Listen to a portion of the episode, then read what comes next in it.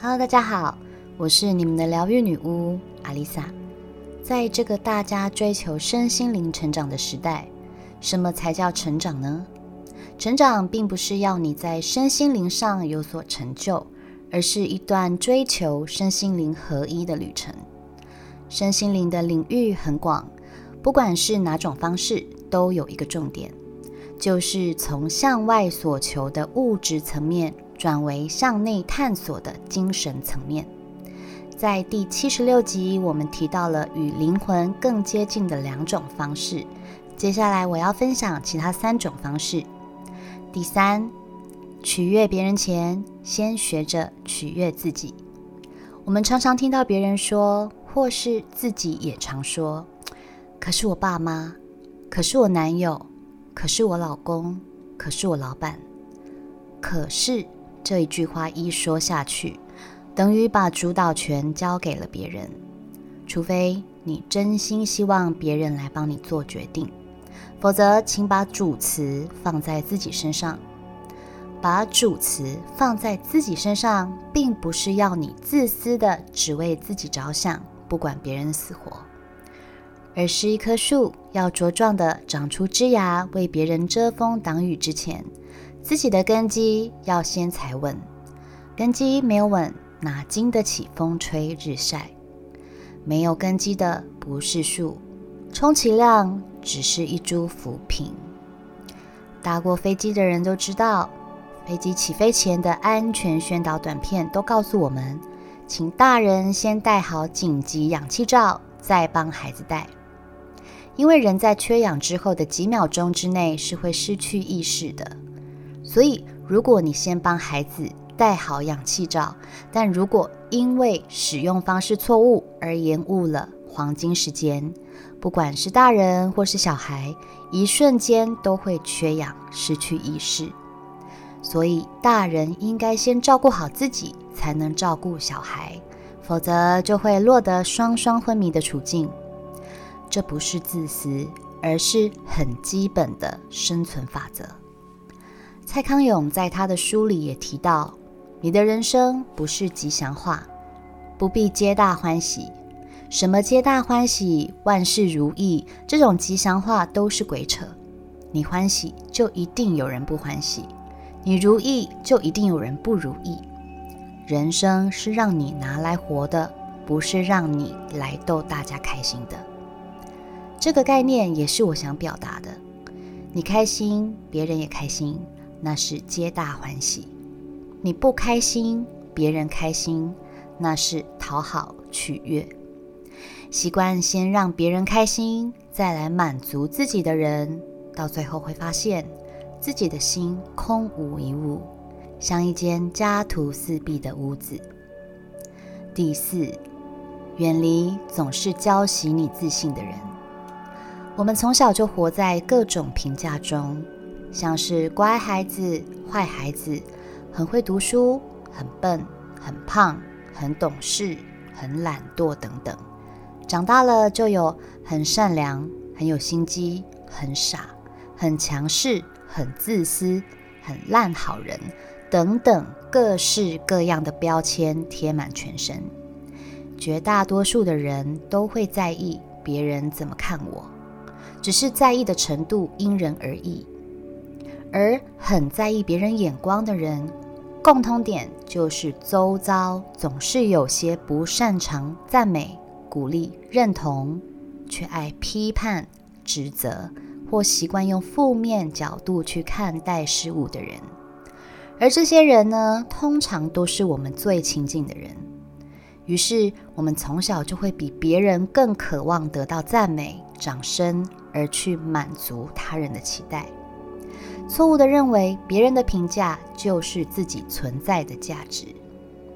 当听到别人说你没办法、做不到、个性不适合、能力不足、状况不允许等等，这些话都会定型了你对自己的看法，限制自己的潜能。于是我们都会开始打退堂鼓，再度躲进自己的壳里。不要说什么实现梦想了。连做梦的勇气都没了。我们都忽略到这些负面的否定句，其实不过就是对方的主观思维，并不是真相。电影《当幸福来敲门》里有句话说：“当人们做不到一些事情的时候，他们会对你说，你也同样不能。”我们可以理解对方也许是出自好意的提醒，但那毕竟是他的观点，并不是你的人生。当你因为这些阻碍你前进的话停下脚步，放弃梦想，而错过了成长的机会，没有人会为此负责，只有自己独自面对。没有人能为你的梦想做任何保证，但只要跨出那一步，你会认识新的人，会学到新的东西，会发掘新的机会，也有可能发展第二人格。转变视野与格局，甚至得到一个重新活一次的机会。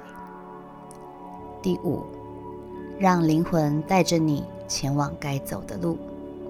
回到这集最前面所提到的，灵魂到底要你做什么？其实做什么都不重要，重要的是你感受到它了。它是你的高我。我们在第三集提过高我。什么是高我呢？它是我们在内在的高等灵魂，它就是充满神性的你自己，是每个人都有的，并且一直在身边，不曾离开过。它的任务是指引你一步一步去克服及体验眼前的课题和困难等等，并不断的提醒你走在正确的人生轨道上。这里指的正确轨道，是指引你去做这辈子的功课，不是代替你完成。如果你原地踏步，放弃人生，没有前进，是无法完成功课的。当你静下心来，深呼吸并放松身体，你就会感觉到安详、平静、自在、轻松、和谐与爱，如同跟你说。一切都 OK，一切都在正确的轨道上，放心做你自己想做的事。所以这也是为什么每次在冥想引导的时候，我都会先带大家做放松呼吸，透过呼吸来跟高我意识连接。高我喜欢向内探索，所以我们会在冥想时感知到最深层的情绪与需要被释放的压力。有高我，当然就有小我啦。小我则是由逻辑组成，组成的元素是受到父母、环境、社会、教育等等的第三方因素，也就是你所有的人生经验而组成。小我喜欢向外索求，喜欢比较、竞争、批判，又容易感觉匮乏、恐惧。大部分的时间都是小我在跟我们相处，所以我们容易被外在事物影响，被情绪绑架。但是小我也是有优点的，一旦你出现疑惑或需要协助，它就会依照你的经验与逻辑给予你指引，看你遇见危险，也会下意识的保护你不受到伤害。高我就像是一本字典，不管你有学过或没学过。它有着所有你想要找的答案，但你总得去翻阅它。小我就像是一本我们从出生就开始记录的日记本，记载着你所有的记忆与感受和曾经所学到的知识，并运用在生活上，为你处理生活琐事。所以，高我与小我本身就是并存，缺一不可。如果小我没有了高我的智慧与胸襟，那么他就会把人生过得庸庸碌碌，而感受不到爱。同样的，如果一个高我没有小我的自觉做基础，那么这个高我的世界实际上也只不过是一个空洞的概念罢了。最好的方式就是把小我的溪流融进大我的海洋中。才能达到最好的平衡。我们最初都带着最纯粹的神性本质来到这个世界上，但我们遗忘了，把自己活在庸庸碌碌或是毫无方向、日复一日的岁月中，也渐渐地远离了最初的自己。此刻的你，就像是发现了高我这本字典一样，它无法确切地告诉你该做些什么，不该做什么。这时候。请相信你的直觉力，让你的直觉力引导着你去该去的地方，做该做的事。你总得先做些什么，改变些什么，就像翻开这本字典，查阅它一样。以上几种方式分享给大家。当你逐步的调整你的思维，就像配了符合你度数的眼镜，你将会越看越清楚。不过最重要的是不执着，不要让自己的大脑受限了。人生的答案不会只有一个，你想得到的东西、想完成的梦想、想去的地方，也不见得会一直都一样。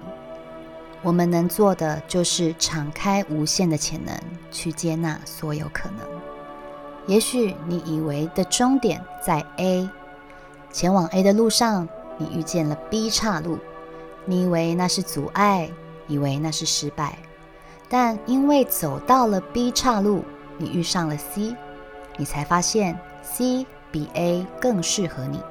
这才是人生好玩的地方。人生中的每个坑、每个挫折都不会白白经历，每一段的历程都会拼凑一个新的你，碰撞出新的火花。不是怎么知道你的能耐在哪里？没有跌倒过，怎么知道站在高处的喜悦？不敢爱，要怎么让别人爱你？办不到不是问题，认为自己办不到才是最大的问题。不用把灵魂、高我、高意识状态想得太玄学，它就是你的一部分，是向往自由、无拘无束的你，是没有躯壳束缚的你。是无限可能的你，不用害怕失败，不用担心别人的眼光，放手去体验每种不同的感受，去爱，去痛快，去恨，去悲伤，去跌倒，再重新站起来，无畏无惧，这就是灵魂要你去做的事，也就是认真的活在此刻的每个当下。活着不是对谁的一种交代，是要对你的灵魂负责。在这个即将发生次元转换的时间点，你的灵魂意识会越来越清醒。灵魂到底要我完成什么事？